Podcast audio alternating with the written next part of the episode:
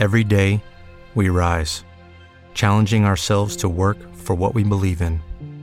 At U.S. Border Patrol, protecting our borders is more than a job, it's a calling. Agents answer the call, working together to keep our country and communities safe. If you're ready for a new mission, join U.S. Border Patrol and go beyond. Learn more at cbp.gov/careers.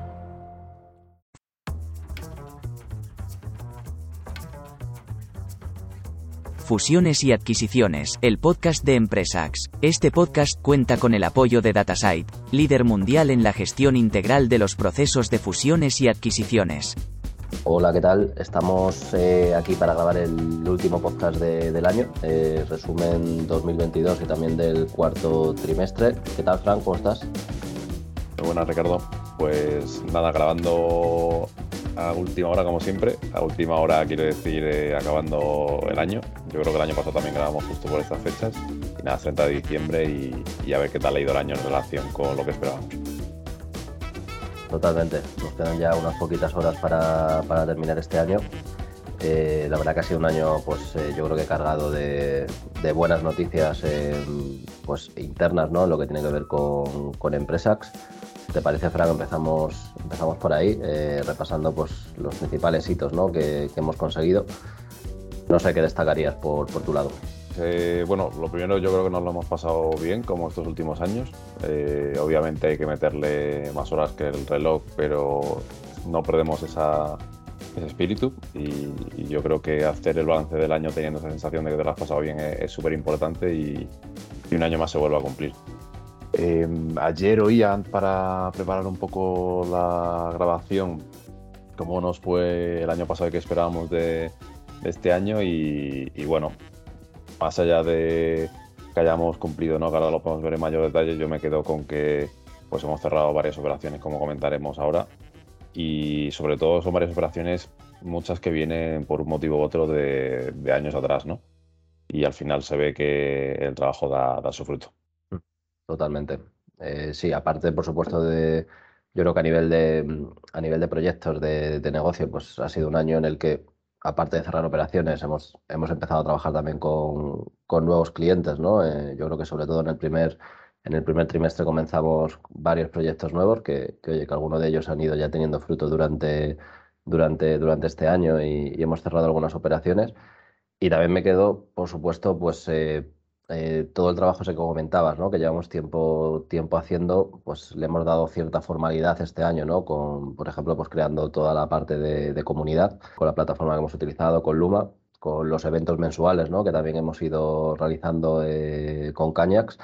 Y yo creo que se ha visto que, oye, que al darle esta formalidad nos ha permitido también estar más pendiente de, pues, de gente que está a nuestro alrededor y ya no solo eso, ¿no? sino que, estas personas, estos perfiles puedan entrar en contacto eh, más activamente entre, entre ellos y, la verdad es que están, están surgiendo ¿no? pues, colaboraciones eh, eh, chulas y, yo creo que esto es algo que, hay que cuidar también y, seguir potenciando en, en, el año que viene, ¿no? en 2023.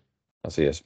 nada, pues si quieres que repasemos un poco principales proyectos ¿no? en los que hemos trabajado este año. Eh, podemos empezar, por ejemplo, con los mandatos de, compra. Aquí, si quieres, Fran, uno, pues uno que tenemos bastante fresco, ¿no? Porque, bueno, pues eh, estamos muy cerca, ¿no? Y, toco madera de cerrar una operación que, es el de, el de ISTA, ¿no? Eh, porque de ISTA podemos hablar al estar en un mandato de compra y al haber anunciado abiertamente de qué cliente se trata, con el objetivo de que nos ayudaseis a, encontrar compañías interesantes dentro de los objetivos que tiene la empresa, en lo que a Money se refiere. Cuando grabemos el próximo episodio, en teoría debería ser público y os lo podremos anunciar. Pero bueno, lo podemos enlazar con lo que comentábamos al principio. Eh, este es un cliente de, de, muchos años. Este proyecto concretamente, esta operación se viene gestando pues más de un año también finalmente pues todo llega a su fin y parece que, se firmará, ¿no? insisto en que podremos daros más detalle cuando lo hagamos. Eh, publicaremos la clásica nota en, nuestro blog y esperamos que también salgan medios. Y nada, muy contentos por ese lado. Eh, lo bueno es que con ISTA seguimos trabajando, con Ignacio Bati, que es su consejero delegado y que muchos conoceréis porque pasó por el podcast también. Y seguiremos trabajando con la idea de largo plazo, ¿no? Que, tiene en mente una compañía como esta, que sabéis, los que la conocéis, que ha pasado por eh, las manos tanto de, fondos de private equity como ahora de, un grupo industrial o de un grupo de infraestructuras. Eh, y nada, pues seguir haciendo operaciones. Nosotros estamos encantados de apoyarles aquí en España y lo que me quedo es que, pues más allá de que se vaya a firmar, que hemos aprendido también por el camino, ¿no? Porque es una, un proyecto en el que colaboran muchísimas personas al ser una multinacional, eh, incluido el, equipo a nivel central, y hemos tenido muchísima interacción con ellos, así que nada, contentos. Y nada, además de, además de todo eso, ¿no? Yo creo que por el camino también nos ha permitido eh, profundizar eh, más en este sector, ¿no? Y, y además, como esta es una empresa pues que toca bastantes palos, ¿no? Pues tener conversaciones con, con, diferentes empresarios que yo creo que siempre son muy enriquecedoras.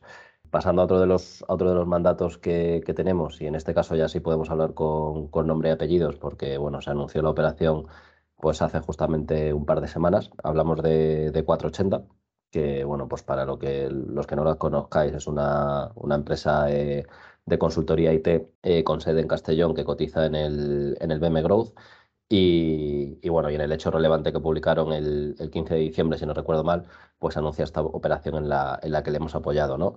También por dar contexto, pues eh, la relación con 480 viene de finales de, 2020, donde pues eh, grabamos un podcast con, con David Osuna, eh, el director financiero de, de, la compañía, y fue un proyecto que arrancamos como tal, pues el fruto de esa relación, ¿no? a partir del primer trimestre, finales del primer trimestre de este año, empezamos a apoyar a, a 480 pues, eh, en la gestión de los, eh, pues de los, de los leads ¿no? que, que, le iban entrando a la compañía de potenciales, de potenciales target y también otros que activamente le hemos llevado nosotros, como es el caso de, la compañía que han, que han, adquirido, que es, que es Compass. Pues con Compass empezamos a tener relación a finales del, a finales del, del primer semestre pues por un lead que, nos entró a nosotros directamente por, por, nuestra página web. Por dar un poco de contexto, pues es, una, es un partner de, de Zoho, que, que, es un, un CRM pues de, de, origen, de origen indio.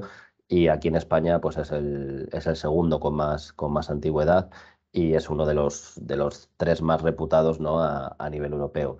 La empresa es una empresa eh, muy interesante. Eh, sí que es verdad que a nivel de tamaño tiene un tamaño eh, pequeño, factura alrededor de un millón de euros, con un EBITDA ajustado de, del 35%, alrededor del 35%. Y bueno, y la, y la operación, y esto obviamente es, es público, eh, se puede consultar en el, en el BM Growth, pues ha estado en, en, el entorno de los, de los 2 millones de euros. Pues al igual que, al igual que contabas con Insta, ¿no? Pues en este caso pues nos ha permitido también pues, eh, conocer mejor pues, cómo, cómo funciona el, el equipo interno de, de Money de, de, de esta compañía de, de 480 hemos podido, por supuesto, pues eh, aportar nosotros, eh, pues gestionando todo el, todo el proceso durante los últimos eh, seis meses y, bueno, también pues felicitar ¿no? al, al, equipo legal que ha estado en, que ha estado en, el, en el cierre, que, en este caso ha sido Company Legal Partners. yo creo que es súper interesante también la experiencia, nos ayuda a entender un poco mejor cómo gestionar las expectativas también de, lo, de los compradores, ¿no? Y eso depende de muchas cuestiones, de su plan de negocio, de su capacidad de financiación, etcétera. Y la verdad es que, pues nada, lo que dices, el equipo 460 también ha demostrado muchísima agilidad en, en el cierre una vez que ha visto clara la, la operación. Así que nada, súper contentos de que se materialicen, ¿no? Eh, cosas que vamos haciendo a lo largo de los años, que parece muchas veces que nos movemos y, y las cosas no, no, ocurren, ¿no? Pero todo lo contrario, hay que ir sembrando y, se está demostrando. Totalmente. Y nada, por terminar eh, la parte de, de Byside, eh, seguimos trabajando con, con, Mago Equity, que también es un proyecto que empezamos en el, en el primer trimestre del, del 2022. Eh, a pesar de no haber cerrado eh, ninguna operación durante, durante este año, en la parte en la que le estamos apoyando nosotros, en la parte de, eh, pues de alimentación y agricultura ecológica, Sí que, bueno, hemos, hemos presentado un par de ofertas. Eh, una de ellas todavía pues estamos, estamos eh, en negociaciones ¿no? con, con, con, la otra parte y esperamos que pueda prosperar durante, durante 2023. También, pues, eh, yo sí me quedo con algo de este proyecto, ¿no? Pues eh, quizá es el primer proyecto donde trabajamos activamente, ¿no? Con un, con un fondo de private equity y, bueno, pues te permite, te permite ver un poco pues cómo cómo plantean, ¿no? Eh, o, cómo piensan, ¿no? Cómo plantean las, eh, las, las, oportunidades, las ofertas que, que, vamos, que vamos realizando. Y luego también, pues, los puntos en los que se suelen fijar en las compañías que muchas veces difieren de, de donde pone el foco un, industrial, ¿no? Esperamos poder seguir los próximos meses, como, como decía, apoyando, apoyando a todo el equipo de, de, Mago Equity, que bueno, pues que sí que es verdad que no han cerrado ninguna operación en, en este, en este segmento, pero han cerrado dos operaciones eh, durante este año, eh, una de una ingeniería eh, medioambiental que se llama ICNEO y luego otra compañía en el sector de, del hidrógeno. Y nada, por último, y, y, ya te doy paso, Fran, sí que también yo creo que es, es, es bueno ¿no? aprender de proyectos que hemos cerrado y, también hemos cerrado otro, eh, es decir, hemos cerrado, eh, hemos terminado un proyecto, un, un buy side, que en este caso era con, con, una compañía de BPO comercial que se llama Flexibleos, que, que, también es público.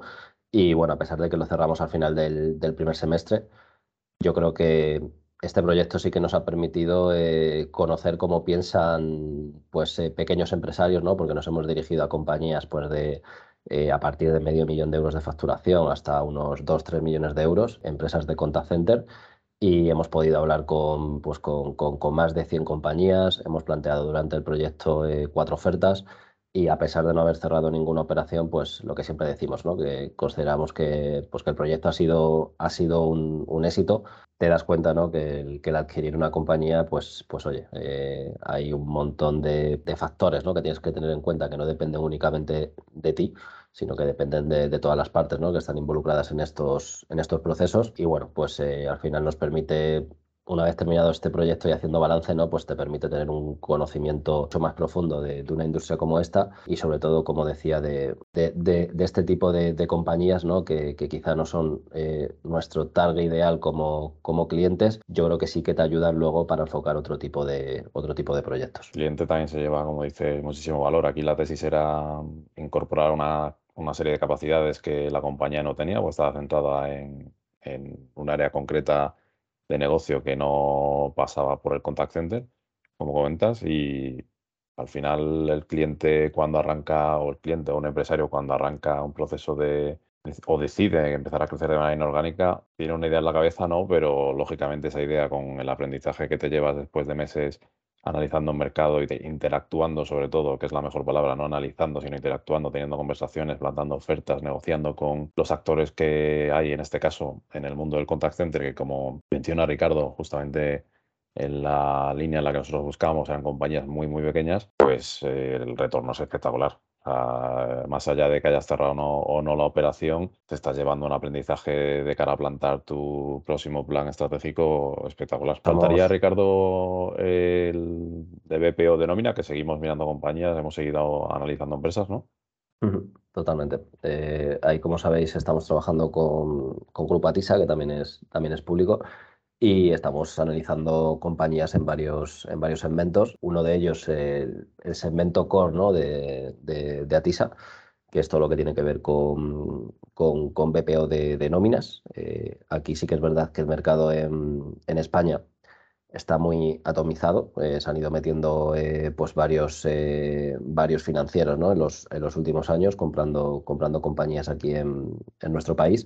Pero sigue habiendo pues, muchas pequeñas asesorías ¿no? que, que siempre decimos que, que, sí que es verdad que, que, quizás no es nuestro target ideal por el tipo de cliente que tienen, que tienen estas empresas, pero bueno, eh, sí que es verdad que es un sector que tiene todavía muchas oportunidades de, de concentración. Luego estamos mirando también compañías de software eh, pues, eh, enfocado ¿no? al mundo de los, de, de, los recursos humanos. Aquí hemos estado mirando alguna, alguna compañía eh, pequeñita, pero, pero súper interesante, que, que, obviamente eran muy complementarias a lo que, a lo que ofrece hoy día Atisa. Y luego también, Fran, ¿no? hemos mirado eh, empresas de consultoría, en este caso una empresa de, de consultoría de recursos humanos, que si quieres contar obviamente muy por encima ¿no? la peculiaridad de, este tipo de empresas. Sí, al final son empresas también muy pequeñas, con una rentabilidad importante, pero eh, que dependen enormemente de, sus equipos fundadores. Eh, son perfiles que venden servicios a los decisores de compañías medianas grandes. Al final hablamos de consultoría estratégica de recursos humanos y entendemos que es un área a explotar porque al final la persona que lidera Atisa Jorge tiene muy clara su visión para la compañía y la realidad es que siendo su core la nómina, que como dice Ricardo, se dirige a, grandes empresas, empresas con miles de empleados, no deja de tener una puerta abierta a una serie de decisores muy importantes en ese tipo de compañías que al final confían en un proveedor como Atisa porque está llevando una parte core de sus procesos, aunque sea una parte que no es negocio, ¿no? Lo que es la, la nómina o la gestión de recursos humanos de una compañía. Y al final lo que busca es cerrar el, cerrar el círculo. La empresa la verdad es que está creciendo muchísimo en esa línea core y poco a poco iremos eh, o seguiremos analizando las oportunidades que nos van llegando ahí. Eh, proyecto proyecto súper interesante, la verdad, en el, que, en el que hemos trabajado mucho durante, durante este 2022. Y bueno, si quieres, si quieres eh, que comentemos, pasándonos al sell side, sí que es verdad que tenemos eh, dos operaciones bastante avanzadas que, que, esperamos poder cerrar, pues si puede ser enero, mejor que febrero, ¿no? vamos a ser optimistas. Eh, pero bueno, eh, sí que en el primer semestre, en el primer trimestre, perdona, de, 2023 deberían estar ambas, ambas cerradas. Eh, la primera de ellas, Frank, si la quieres comentar, que es un cliente que ya viene de lejos. Sí, eh, de hecho, en el podcast del año pasado hablábamos de esta operación como una operación caída, es curioso. Y nada, pues la, operación se reactivó durante este 2023. Eh, ya comentaremos por qué, porque al final muy complicado entender a veces por qué pasan las cosas, pero, pero ya, ya lo comentaremos, insisto. Y nada, para mí es una operación de 2022, ¿no? Porque se va a acabar cerrando por circunstancias de fechas y tal en, en enero del 23. Ya tenemos fecha también fijada de firma. Y nada, pues se trata de, un SaaS, es lo que, lo que podemos decir aquí. Y la verdad es que contentos también por ir cerrando esta etapa, porque es un proyecto que viene de, muy atrás. Hemos aprendido mucho porque es una operación que pues, se ha caído en distintas ocasiones. Eh, estamos ante un perfil de cliente eh, del que hablamos pues, constantemente, ¿no? Eh, empresario que le, le, ha ido bien y que pues ha quemado su, etapa, ha, terminado su etapa y no pasa nada, ¿no? Yo creo que hay que quitarse ese estigma que tiene un empresario cuando nos llama por primera vez y, que, que, sufre mucho, ¿no? En ese momento por transmitir o verbalizar algo que siente en el estómago desde hace posiblemente meses o, incluso, incluso años y es que ya no se encuentra con fuerzas para tirar. Insisto, aquí no estamos hablando de empresario mayor a punto de jubilarse, que es muchas veces la idea que tiene la gente de lo que es la falta de sucesión, en este caso un empresario relativamente joven y pues por suerte hoy estamos llegando al final del proceso. El comprador es un perfil internacional súper interesante y yo creo que es una muy buena continuidad para la compañía, que es lo que buscamos siempre como decimos y repetimos y no nos cansamos de decir, aquí estamos para que haya continuidad empresarial por lo complicado que es montar empresas de cero y que lleguen a donde llegan, con lo cual, pues oye, objetivo cumplido. Y el segundo proyecto es, es una empresa, es un, es un, mandato de venta también, es una empresa de, de marketing digital eh, en la que bueno, pues, eh, venimos trabajando en los últimos meses de, este año y bueno, pues eh, sí que queríamos, queríamos llegar al cierre ¿no? en, este 2022, pero se acabará cerrando, esperamos, en, enero de, 2023. Ya estamos con, contratos, los temas comerciales están prácticamente cerrados y, nada, en este caso pues es una empresa pequeñita donde pues hay un par de socios que, obviamente pues eh, es la primera vez ¿no? que se enfrentan a un, a un proceso de, de, este tipo y, les estamos apoyando pues en toda la parte de, eh, le hemos apoyado durante la, la, fase de due diligence y ahora les estamos apoyando en la parte del, del cierre. Eh, esperamos también anunciarla porque sí que es verdad que, a pesar de ser una operación pequeña, yo creo que es una operación interesante ¿no? por, por, por quién es la, la contraparte. Y, bueno, pues eh, esperamos que en el podcast del primer, del primer trimestre os, os podamos dar más información. Em, y luego nada, eh, otros mandatos que, que, teníamos de, de, años atrás, hemos seguido dándole caña este año, ¿no? Pues como es el caso de, de Frío, de Packaging, eh, de la empresa de, cerámica estructural. Vas aprendiendo, ¿no? Es decir, parece cuando, que, cuando, que cuando ya tienes controlada una industria, pues te das cuenta que siguen apareciendo eh, nuevos players que, que, están activos en, en, pues en nuestro país o haciendo adquisiciones, etcétera me viene, por ejemplo, en el caso de, en el caso de, cerámica estructural, ¿no? Pues la gente, por ejemplo, de, de Long Stars, que, a través de Edilians, de una compañía francesa, pues están realizando adquisiciones aquí en, España, ¿no? Eh, el año pasado creo que fue ya, ya compraron Texas Borja, eh, este año se han hecho con, con Edilians y, bueno, pues están concentrando bastante pues eh, todo el mercado de de Texas. Por, por, refrescar este cliente que tenemos, es un cliente basado en Cataluña que cuenta con una fábrica de, de ladrillos contra líneas de producción que en su día obviamente pues, fue una de las compañías más relevantes a nivel, a nivel nacional pues cuando se produjo el, el, boom de la, de la, construcción. Hoy día es una empresa pues, que, que está facturando eh, unos 3 eh, millones de euros y, bueno, no deja de tener unos activos eh, interesantes. Este año, Ricardo, perdona, hemos publicado, ahora que has mencionado que Longstar está haciendo adquisiciones a través de esta compañía francesa en España, varios artículos y uno de ellos es precisamente básicamente el análisis de adquisiciones hechas de, Francia a España y, y, no sé si viceversa, ya no recuerdo. Sí, sí, sí. Eh, hicimos, efectivamente, hicimos de, compañías francesas en, España, ¿no? Y, ahora ya que has mencionado la parte de artículos, un artículo muy interesante también que hemos publicado este año eh, relacionado con el mundo de pues, construcción, materiales de construcción, etcétera. Es un, grupo que se creó, ¿no? Grupo 7, que parece que hace ocho años que hicimos este artículo, pero, pero hoy, hoy revisando un poco, pues vi que lo publicamos en, marzo y básicamente es un grupo pues, que, que, a través de la fusión de siete compañías del norte de España pues está tocando varias, varios temas ¿no? a nivel de construcción, pues temas relacionados con electricidad, fontanería, eh, materiales como pueden ser pues, eh, todo, todo, todo, lo que tiene que ver con, con cerámica, etcétera. Y, y, nada, la verdad que súper, súper interesante, ¿no? Pues como compañías de pues la mayoría de ellas, de las siete, de menos de 10, 15 millones de euros de facturación, pues han tenido la capacidad ¿no? de, llegar a un acuerdo y, de unirse pues para, para poder ser más competitivas, básicamente. Em, otros proyectos que comentaba, el tema de, frío, eh, si quieres, Fran, refrescarlo en, en un par de minutos. Eh, nada, al final esta compañía lo bueno es que está saliendo fuerte del problema de, demanda ¿no? que tuvo como consecuencia del COVID, que es algo que sigue muy presente, aunque eh, no lo comentemos ya tanto, ¿no? Y mm, positivo porque el año va a cerrar bien, tiene buenas perspectivas para el 2023, es un proyecto en el que seguimos activos, como os dijimos eh, en su momento y los que nos escuchéis lo sabréis, es una empresa en la que los socios fundadores decidieron dar el paso para, para explorar una, una posible venta como consecuencia de la falta de sucesión, pero estamos de una empresa que genera caja, que reparte dividendos, que ha sabido separar con nuestra ayuda eh, propiedad de gestión y por primera vez en más de 30 años la compañía está gestionada por un perfil externo, con lo cual hoy seguimos ahí al pie del cañón y estamos seguros que es una operación que materializaremos en los próximos meses o, no sé si 23 o 24. Y nada, por último también un par de pinceladas sobre la de packaging. Eh, en este caso es, es, una compañía con la que venimos trabajando desde, desde principios de 2020.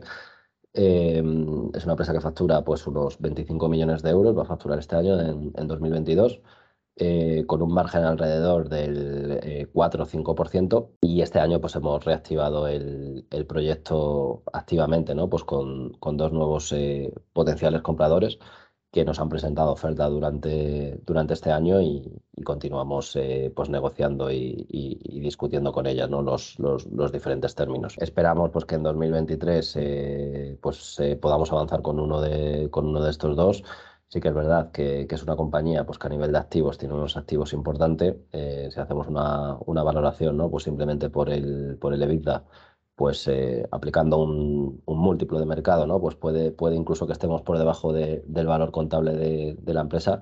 Pero bueno, siempre hay que, que tener en cuenta también pues, eh, pues todas, las, todas las sinergias ¿no? y el posicionamiento que tiene esta compañía en el mercado donde trabaja pues, con, con, clientes pues, muy importantes, ¿no? Con, con, varios multinacionales. Por último, para acabar la parte de clientes, a inicios del verano, en, en agosto, empezamos a trabajar con una empresa de, de suplementos eh, nutricionales a la que le estamos apoyando en, en la búsqueda de un, de un socio estratégico. Eh, es una empresa eh, pues todavía eh, de un tamaño pequeño, pero con unos crecimientos brutales. este año cerrará en 2,2 millones de euros de, de venta. para el año que viene, viendo el crecimiento mensual que, que va teniendo, esperamos unos 4 millones de, de euros. Y, bueno, pues el racional de, toda esta operación. A los socios se le han, se le han, acercado ¿no? pues, eh, varios agregadores de, Amazon, ya que el, 75% de sus ventas eh, actualmente pues, pues vienen a través, de, a través de, pues del canal online, concretamente Amazon. El otro 25% pues, está repartido entre su propia página web, eh, otros eh, marketplace, pues, como pueden ser Naturitas, Planeta Huerto, el, el Horario Navarro, etcétera, etcétera. Y bueno, fruto de estos acercamientos que, que ha tenido, pues sí que se han planteado quién puede ser el socio, el socio ideal, ¿no? Y estamos ahora en, en ese punto, ¿no? De empezar a contactar con, con, varios potenciales, eh, principalmente empresas industriales e incluso, pues bueno, pues nos estamos planteando en este, en este 2023 ¿no? el, poder realizar incluso alguna adquisición nosotros para, para seguir cogiendo, cogiendo tamaño, fortaleciendo toda esa parte, digamos, eh, de producción o, parte de estructura ¿no? de, la compañía porque bueno, a día de hoy pues eh, sigue funcionando como, como una startup, eh, pero bueno, es un mercado donde, donde los crecimientos son brutales. Luego en la parte que repasemos las operaciones comentaremos algunas que han tenido lugar durante, durante este año y bueno, pues es uno de los proyectos donde le seguiremos dando caña en, en 2023. Pues por terminar con la parte de, de, empresas, eh, yo destacaría también ¿no? pues, todos los podcasts que hemos, que hemos ido publicando durante, durante este 2022. Los he contado antes y, y eran contando el de hoy, 22 episodios. Eh, como nos pusimos el objetivo de, dos al mes y contando que agosto pues eh, no hemos hecho nada, pues yo creo que hemos cumplido, hemos cumplido el objetivo, ¿no? que, siempre está bien tener esa, esa recurrencia. Y bueno, y tirando un poco de, datos de Evox, pues eh, hemos seguido durante todo este año en el, en el top 100 de, de, la categoría de empresas y negocios.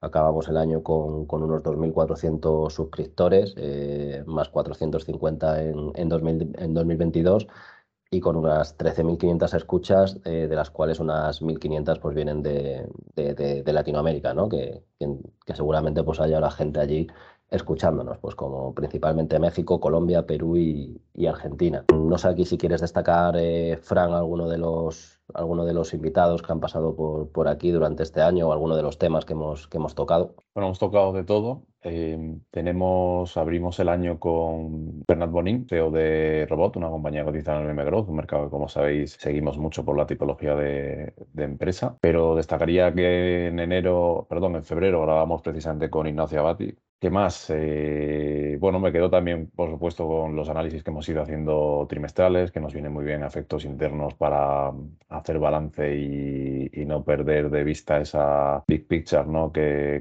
muchas veces habla de ella y que el día a día no te permite, no te permite verla y el hecho de obligarnos a hacer estos ejercicios pues nos ayuda mucho a, ver cómo vamos, pero, pero vamos, hemos hecho de todo, ¿no? Hemos hablado también con algún antiguo cliente, pues como Eola Springs, ¿no? Estuvieron por aquí Luis Toribio y, y Tanu Goswami, lo pasamos muy bien con ellos, como no puede ser de otra manera. A nivel de fondos hemos grabado con varios, incluido con su amigo Borja Casanovas, director de inversiones de Eurica Capital, que nos debe una comida, una cena, porque las últimas cañas las hicimos en, el establecimiento de una de sus participadas. Yo particularmente me lo pasé también muy bien con Borja Zembrero, el CEO de, de Nightfeed, que vendió su compañía eh, junto a sus socios a, a, una cotizada norteamericana de su mismo espacio y la verdad es que me pareció un tío súper interesante.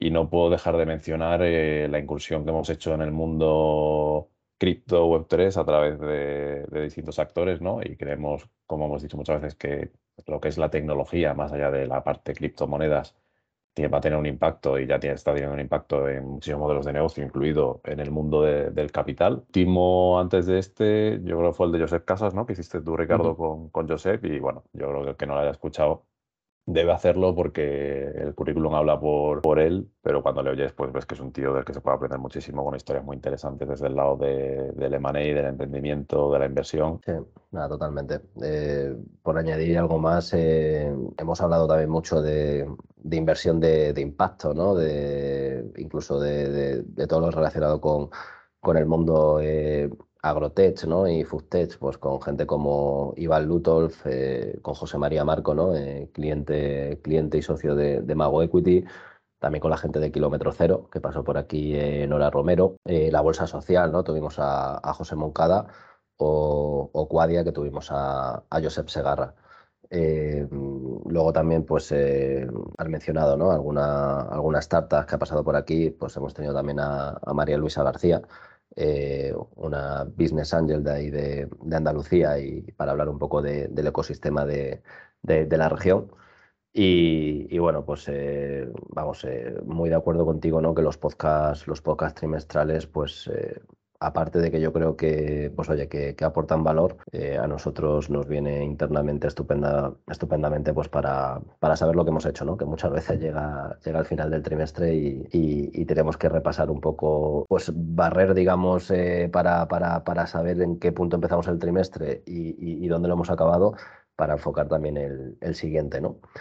También mencionaría, Ricardo, los que hemos grabado y que todavía no hemos publicado, que son unos cuantos y, efectivamente, y son interesantes, ¿no? Ahora mismo ni, ni, los recuerdo. Hemos grabado con, Pedro Garrido y Cristina Diezma para un programa especial para hablar sobre, sobre el mundo de la deuda y su relación, lógicamente, con el mundo de la money del private equity. Hemos hablado también con eh, Alberto Jiménez San Mateo, CEO de, de Smilit. Hemos grabado también con María Rojo, CEO de Entec, una compañía de ciberseguridad, un SaaS de ciberseguridad también súper interesante. La verdad es que una mujer espectacular. Y tenemos pendiente también varios ya, varios agendados, ¿no? Desde José Urrestaruzu, eh, tenemos también con Andrea Ribé para hablar sobre el mundo de los seguros en, en M&A y alguno más tenemos por ahí, ¿no? Sí, sí, sí. Eh, yo creo que con lo que con lo que tenemos ya eh, en la cartera y, y, los que tenemos en la cabeza, pues oye, yo creo que el objetivo de, de al menos igualar este, este 2022, ¿no? En cuanto número y, por supuesto, calidad de, los mismos, pues yo creo que es un objetivo bastante, bastante viable. Y, bueno, y podemos contar que estamos ¿no? pues, eh, en, fase de, cambiarnos también de, oficinas y con novedades ¿no? que, esperamos que en, que en, un par de semanas como mucho pues las podamos, os las podamos contar. Así es, así es. Ahí empezamos el año con muchas ganas, con cambios que van a impactar tampoco mucho en nuestro día a día, pero sí a medio largo plazo y, la verdad es que estamos, estamos muy, muy motivados. Pues eh, si quieres, Fran, pasamos a la parte donde hacemos un repaso ¿no? de, cómo ha ido pues, eh, este 2022 eh, en el mercado Money, ¿no? qué operaciones mm, o qué sectores hemos visto que han estado más, más, más activos Empieza por donde quieras. A ver, lo, bueno te diría que es que como somos muy pesados y hacemos estos análisis que luego se pueden ver en, retrospectiva, eh, pues es muy sencillo recapitular y ver qué ha pasado y demás, ¿no? Repasaba mm, nuestra visión de final de 2021 sobre cómo venía el año. Recuerdo en Capancor que nos ponían en la clásica encuesta esta antes de la cena de gala en la que te preguntan cómo esperas que vaya todo y lógicamente aquí todo el mundo dice que va a ir de puta madre, ¿no? Como, es lógico y, hay que ser optimista. Eh, entonces, nada, sí que es cierto que ya había ciertas sensaciones de ralentización y yo creo que ralentización habido, el que no lo vea es porque no está en el mercado, esa es la realidad. Nosotros estamos en el mercado y lo que nos estamos encontrando es que activos que son súper interesantes nos las han descartado pues, por motivos que creemos que responden más a parar y ver qué pasa que a motivos intrínsecos de, la propia compañía, ¿no? que estaban analizando en este caso fondos de private equity.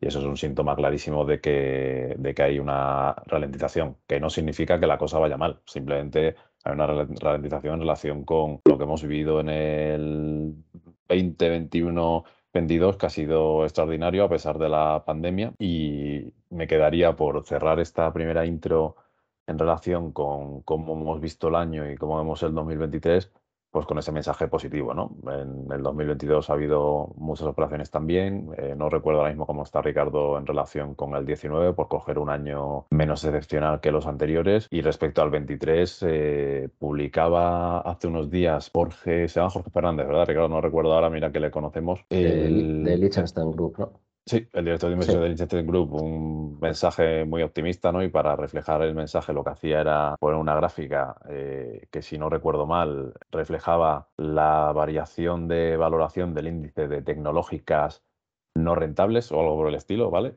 Y se veía que sí, había habido una leche brutal en el 22, y hablo de mundo cotizadas como un, un mero ejemplo, porque eso acaba teniendo un reflejo en los mercados privados también pero pues la situación no era peor que en el 19, insisto, eh, tomando como años excepcionales el COVID y los que hemos vivido a posteriori, ¿no? Con lo cual yo creo que lo primero es llevarnos un mensaje de, en, cuanto a, ser positivos, ¿vale? Por lo demás, eh, ¿por dónde podemos empezar? Pues yo mencionaría de nuevo la actividad de fondos internacionales, aunque quizás no tanto por sector, pero me quedaría con sectores y fondos internacionales como siempre, también porque tiendo más hacia esa pata en la parte de tecnología, por lo que tiene que ver con, consultoría o servicios IT y además con todo lo que tiene que ver software empresarial y ha habido dos grandes operaciones, eh, desde la de AIESA, que se ha materializado esta misma semana, a pesar de que se anunció hace unos meses ya. AIESA está en manos de IM Capital Europe de Alvarez Marshall, ¿no, Ricardo?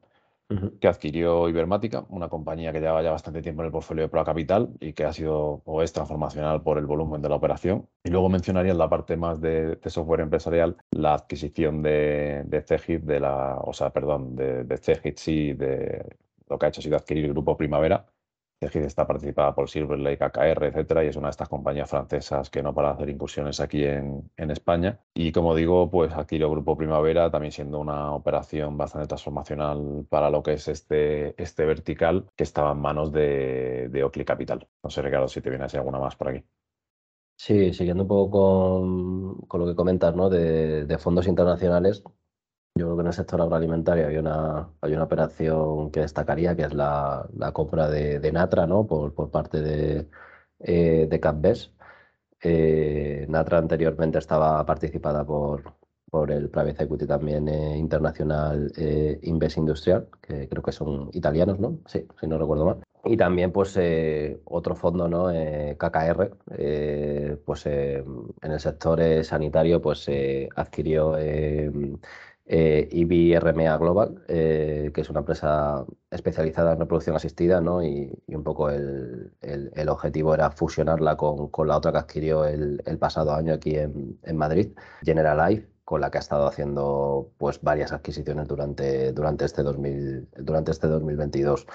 Yo creo que así de fondos internacionales son las dos que más, que más destacaría. Eh, bueno, quizá también me viene a la cabeza la de la de, en el sector de la educación, la de Kizanas, que, fue adquirida por eh, Charterhouse. Charterhouse, efectivamente. Eh, y también pues, fue un importe relevante, ¿no? creo que estuvo en torno a los 200, 300 millones de, euros. Luego, por ir un poco más a, nivel sectorial, eh, me da la sensación ¿no? pues que hay sectores que, pues que han estado activos en los últimos años y, no ha sido menos en 2022. ¿no? Eh, hablo, por ejemplo, dentro del agroalimentario, el, hortofrutícola. Aquí, pues, eh, eh, Natural Fruit Company, que, bueno, pues que entró el año pasado, en 2021, entró la gente de Freeman Capital, pues ha hecho varias, varias adquisiciones, ¿no? La última, pues la ha anunciado yo creo que hace, hace 10 días, una semana no más, entre otras, pues Hermanos Bruñó, Naturgreen, eh, la que comentaba de hace unos días, que es la de Pollo International Fruits. Eh, luego la gente de Miura, ¿no? A través de Citrian Co. también han ido haciendo varias adquisiciones. La gente de Magnum, eh, a través de mm, la Grupa Pulpi, la compañía que tienen en, en Almería. luego otro de, los, otro de los verticales que han estado muy, muy activo, como comentaba antes, es toda la parte de, health foods y, suplementos, ¿no? Aquí pues entró hace unos días eh, eh Capital en, BTSA, que es una empresa de, antioxidantes eh, naturales. La gente de Nexus Iberia entró también en, Chef Sound, que, apoya pues, a, a, compañías, ¿no? porque tienen productos de alimentación sostenible y saludables pues a, potenciar el, lanzamiento de productos eh, basado en innovación, ayudarles a, llevar a cabo sus planes de, crecimiento internacional, etcétera, etcétera. Luego también en, Vitae Naturals entró, Kensing, que está participada por, por One Rock. Swan Pharma eh, vendió eh, Plameca, ¿no? que es, es, la línea que tienen dedicada a la producción y distribución de, de complementos alimenticios a, a, Héctor Ara, que, era uno de los fundadores de, Plameca y al, equipo directivo. Y luego, bueno, pues eh, aparte de, obviamente, de, operaciones realizadas por, por, Private Equity, pues también, por ejemplo, la gente de, la gente de Tradeve, ¿no? que, tradicionalmente pues, ha estado sobre todo en el mercado de, gestión de residuos, pues ha metido también en este mundillo con, un par de adquisiciones, eh, Clinical Nutrition y, y, Cosmos Aromática, o Induken, que, ha comprado también pues, otra compañía llamada Galenicum Special Ingredients. Entonces yo creo que es un mercado que está bastante, bastante activo y bueno, refuerza un poco la, tesis ¿no? que, venimos defendiendo con, el cliente que tenemos, que tenemos aquí. No sé, ha eh, mencionado Ricardo la de la de Nutris, la participada de Nazca que adquirió Pastor y Canals, creo que se llamaba la, la sociedad. Sí, Nutris creo que ha realizado un par de, un par de adquisiciones. Eh, una de ellas sí que está más enfocada a toda la parte efectivamente de, que ahora no recuerdo los nombres, de, eh, de complementos y de alimentos saludables. La otra es una, es una compañía pues de las más, eh, digamos, clásicas de aquí de España, de, gominolas, que no lo meto en, no lo meto en alimentación saludable, pero seguramente pues detrás hay un tema de, de activos, entiendo, de poder aprovechar las, las instalaciones, etcétera, ¿no? Porque, porque bueno, Nutris, para el que no lo conozca, eh, al final es un fabricante para terceros de, formato de, gominolas, ¿no? Que como, como, como seguramente sabéis, pues eh, hoy día, ¿no? Pues muchos, eh, muchos ingredientes naturales, muchos suplementos, pues como es, por ejemplo, el colágeno, pues el tipo de formato más allá de, de la píldora o de la cápsula, el formato gominola se está empezando a, fabricar y, a, consumir pues, eh, con unos crecimientos eh, exponenciales. La parte agroalimentaria, por terminar, Fran, eh, pues yo creo que otras, otras operaciones destacadas, quizá pues la, compra de Facundo ¿no? por parte de, Arta Capital, que, bueno, pues ha estado activo este año. No sé si quieres comentar la, otra operación, ¿no? que, que, bueno, pues seguramente te viene a la cabeza, ¿no? relacionada con uno de nuestros clientes. Es Document, efectivamente.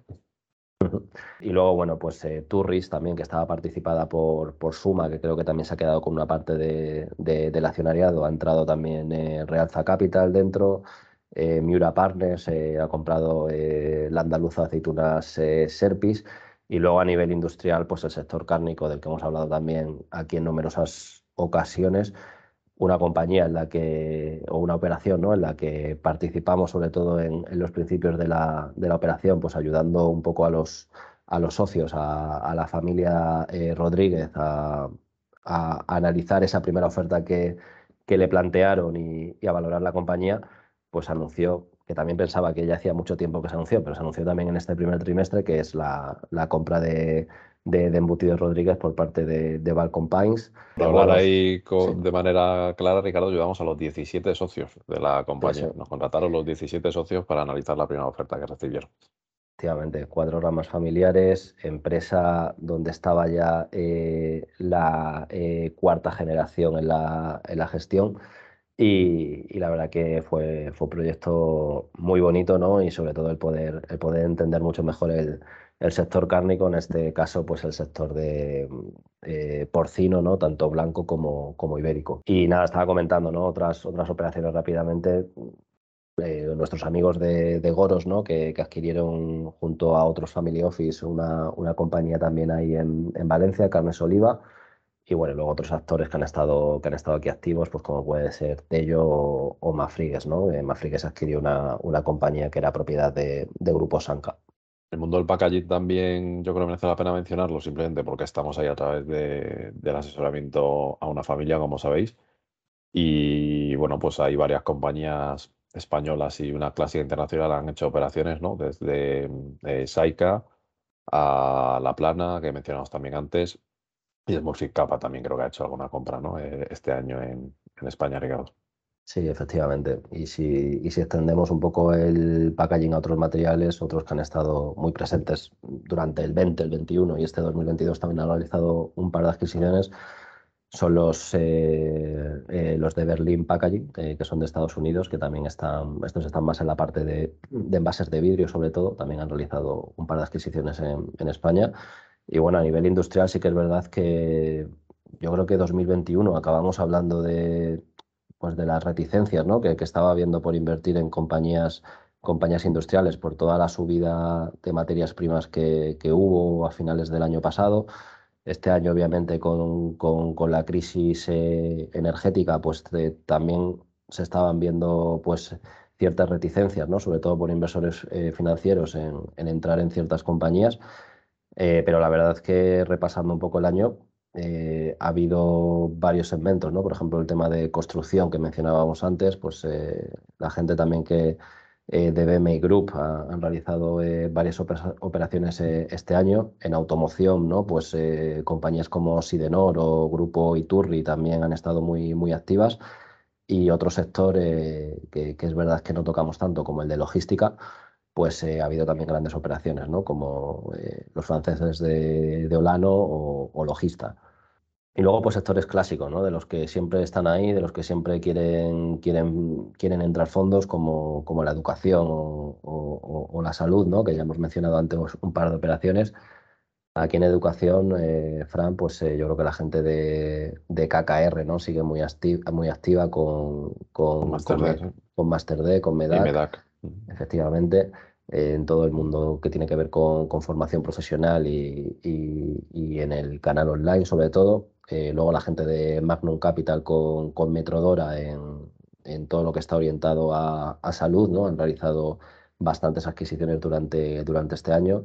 La gente de, CAPSA con, con, IMF, ¿no? que, adquirió el grupo Paradigma. También de, Magnum, ¿no? en este caso con, con ISDI, que también han realizado, han realizado varias adquisiciones. Y en salud, bueno, en salud, eh, entendiendo también salud en sentido amplio, eh, en el sector veterinario, por ejemplo, pues han seguido players como una Vets o Vet Partners eh, adquiriendo clínicas y, hospitales veterinarios. Aquí ya sabéis que pues hemos tenido experiencias en, el pasado pues con un hospital veterinario en Cantabria y con una, y con una compañía aquí en, Madrid de, pues de, atención digamos a domicilio.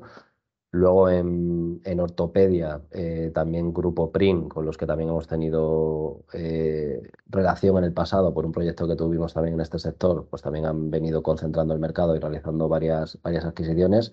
Y luego, pues, eh, hablabas antes del, del, BM, del Growth, ¿no? Aquí la gente de Atris Health también ha realizado varias, varias adquisiciones durante, durante 2023. Y más allá de esto, ¿no? Y ya pensando un poco más en, en, hospitales, en clínicas, etcétera, pues eh, la gente de Rivera, Quirón Salud, etcétera, han venido realizando más adquisiciones durante, durante este año. Por, por acabar, eh, no sé si te viene alguna macrooperación a nivel internacional, Ricardo. Yo, me, vienen, me vienen dos, ¿no?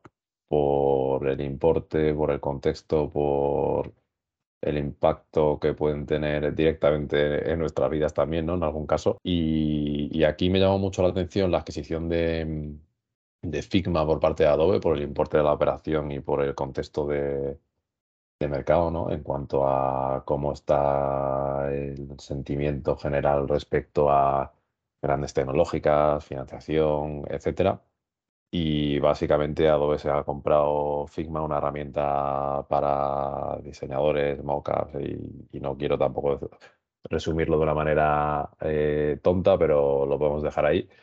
Y han sido más de 20 mil millones de, dólares. Adobe es un monstruo, con lo cual 20 mil millones de dólares son cuatro años de cash flow, que tampoco es aparentemente una locura pero con, esa, con ese dinero te podrías haber comprado Repsol y otras muchas compañías, ¿no? Con lo cual no deja de, llamar la atención la, decisión, ¿no? Y luego, obviamente, aunque sea por generar polémica, hay que mencionar la compra de Twitter por parte de Elon Musk, que esa, es, esa es buena y la verdad es que el tío se está moviendo y como usuarios lo, estamos viendo. Otra cosa es que le explote en la cara la, la deuda, ¿no?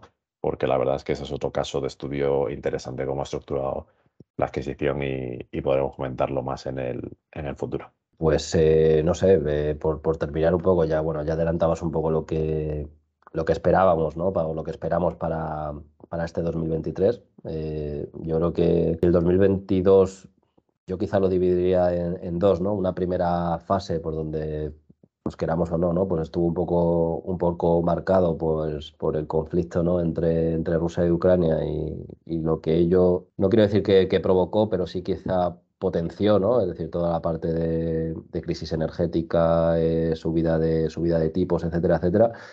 Y yo creo que lo distinguiría de una segunda, de una segunda parte del año, donde ya comentabas antes, ¿no? Donde ha tenido lugar esa ralentización de procesos, esa moderación quizá a la hora de, a la hora de invertir, esa incertidumbre de no saber qué va a pasar de aquí a, dos, tres, cuatro meses, ¿no? Y, yo creo que eso es lo que hemos vivido más en el segundo semestre y yo creo que en 2023 los primeros meses, o, o, yo por lo menos espero que sea un poco eh, continuar con, con, la fase actual en la que estamos y no me atrevo a vaticinar qué va a pasar de aquí a 6, 7, 8 meses, ¿no? Es decir, no sé si, si esta crisis se va a agravar o bueno, o, o, va a pasar lo que esperábamos, ¿no? Que es decir, que cuando salimos del COVID, pues todos esperábamos un, un crecimiento moderado, pero esperábamos crecer, ¿no? Ahora, pues eh, creo que era en el Financial Times, eh, leía hace un par de días, pues que, que bueno, que, que creen que la, que, la Unión Europea eh, va a haber eh, recesión durante, durante, 2020, durante 2023. Yo la verdad que, vamos, que alabo ¿no? a la gente que se atreve a, hacer estos vaticinios porque, porque realmente estamos en un momento donde, donde es que es muy, muy complicado, ¿no? Bajándolo un poco al suelo, sí que es verdad que oye, pues yo creo que es lógico pensar que va a haber más operaciones de reestructuración, eh, operaciones de estrés, eh, que yo, creo también que la gente va, va, va a seguir teniendo en cuenta, ¿no? Pues eh, más todo el tema de criterio ESG a la hora de, a la hora de invertir. Eh, leía también en un informe que durante 2021 ¿no? los, digamos, los fondos especializados en inversión de impacto el volumen había, se había incrementado durante un 33% y este año esperaban que fuera un 50%. ¿no? Eh, hablo obviamente de fondos eh, 100%, especializados ¿no? y, hemos visto este año el lanzamiento de, algunos nuevos. ¿no? Que yo creo que un poco las tendencias van a ir por ahí, pero, pero bueno, yo no me atrevo tampoco a, a, coger la bola de cristal y decir cómo va a ser 2023, si va a ser mejor que 2022, peor en cuanto a número de operaciones. La verdad es que no, nunca he entendido por qué hay que hacer ese ejercicio de mejor-peor, ¿no? Yo creo que haciendo un análisis siempre de, desde arriba, intentando ir de más simple a más complejo, pues obviamente todos sabemos el sentimiento que hay en, en el mercado, entre otras cosas porque nosotros como usuarios y personas pues también lo tenemos y los inversores apuestan por futuro y si el futuro pues ahora mismo pinta negro aunque sea en la cabeza de la gente pues la realidad es que eso genera fricción, genera menos inversión, parones y si eso los tendemos a cómo está el coste de la deuda actualmente, pues también va a tener impacto en lo que es la, la compra de compañía, al menos por los fondos de, de private equity que optaban por, por esas vías de, de, financiación. A partir de ahí, como digo, eh, mejor, peor. Yo creo que hay que analizar cada cosa en su contexto y pues has puesto un caso muy concreto, ¿no, Ricardo? El de los fondos de impacto. Pero es que podemos hablar de España como caso concreto en general y la realidad es que España hoy tiene una industria de capital privado o de private equity mucho más madura que hace 10 años, obviamente, y eso significa que hay más fondos con más participadas que tienen que rotar, más fondos con capital que tienen que invertir, que hace 10 años, que hace 2, que hace 3, y eso garantiza actividad. Y si adicionalmente pensamos en España y en las características de la pyme española, pues la pyme española sigue teniendo un tamaño medio, como no nos cansamos de repetir, inferior al de otros países en Europa. Esos países en Europa han vivido su proceso de maduración y de incorporar a su kit de herramientas el tema de crecer vía M&A y por tanto pues solo podemos esperar que en España vivamos el mismo camino y hasta que lo alcancemos pues nos queda todavía mucho, ¿no? Con lo cual yo creo que la actividad transaccional está más que, más que garantizada, más allá de si batimos un récord en número de operaciones de Dios sabe qué base de datos, porque todos sabemos cómo es eh, la información en mercados tan asimétricos como el mercado no cotizado o en, o en volumen de, eh, en euros, ¿no? Insisto, yo creo que los que estamos pegados al mercado somos conscientes de que hay que ser precavido, pero no creo que la situación sea, sea mala. Ya veremos dentro de un año. Igual dentro de un año pues solo ha habido reestructuraciones y deuda y no sé qué. Y ya lo veremos, ¿no? Volveremos a escucharlo antes de que acabe el año cuando preparemos el recopilatorio y balance del 23. Nada, pero coincido en que al final efectivamente siga habiendo liquidez. Eh, cada vez vemos más fondos haciendo pues estrategias de, buy and build, ¿no? Y, y quizá, pues oye, pues eh, están tomando más precauciones perdonad, por, por entrar en, en, nuevas industrias o, o, compañías que, pues que, que, no conocen tan bien, ¿no? Pero, pero sí que vemos obviamente que a partir de las participadas que están, que están teniendo, pues están haciendo numerosas adquisiciones y, y lo que comentabas que se puede ver como una debilidad, ¿no? que, que todavía el tamaño medio de, de, la pyme española pues está muy, muy por debajo que, que otros países de, de la zona euro yo creo que también pues, puede ser una fortaleza ¿no? para que, pues, pues oye, pues, pues, que sigue existiendo muchas oportunidades y quizá es lo que también pues, puede mantener eh, muy vivo ¿no? pues el, el mercado del M&A. Así es. Bueno, pues, pues nada, yo creo que, que hasta aquí, ¿no? De, desearle a, a, todos nuestros oyentes, amigos, eh, pues una, una, feliz entrada de, de 2023. Eh, seguiremos siendo pesados el año que viene. Eh, yo creo que en enero quizá publiquemos un podcast especial, ¿no? Pues contando un poco esas, esas novedades que, que adelantábamos y poco más, ¿no? Poco más. Eh, desearos un, un, gran 2023, que como siempre sepáis que aquí estamos, que somos gente muy accesible para, para cualquier cosa, para intercambiar ideas, para lo que queráis, que seguimos haciendo esas cañas mensuales, aunque si os apuntáis todos pues podemos liarla porque solemos pagar las cañas nosotros y cada vez se hace un poco más, más, eh, no digas más eso. caro el presupuesto. pero lo vamos a seguir haciendo, así que así que nada, encantados de, de seguir conociéndoos y de, de aprender juntos. Pues nada, un abrazo a todos. Un abrazo, chao. Fusiones y adquisiciones. Para más contenido síguenos en todas las plataformas digitales.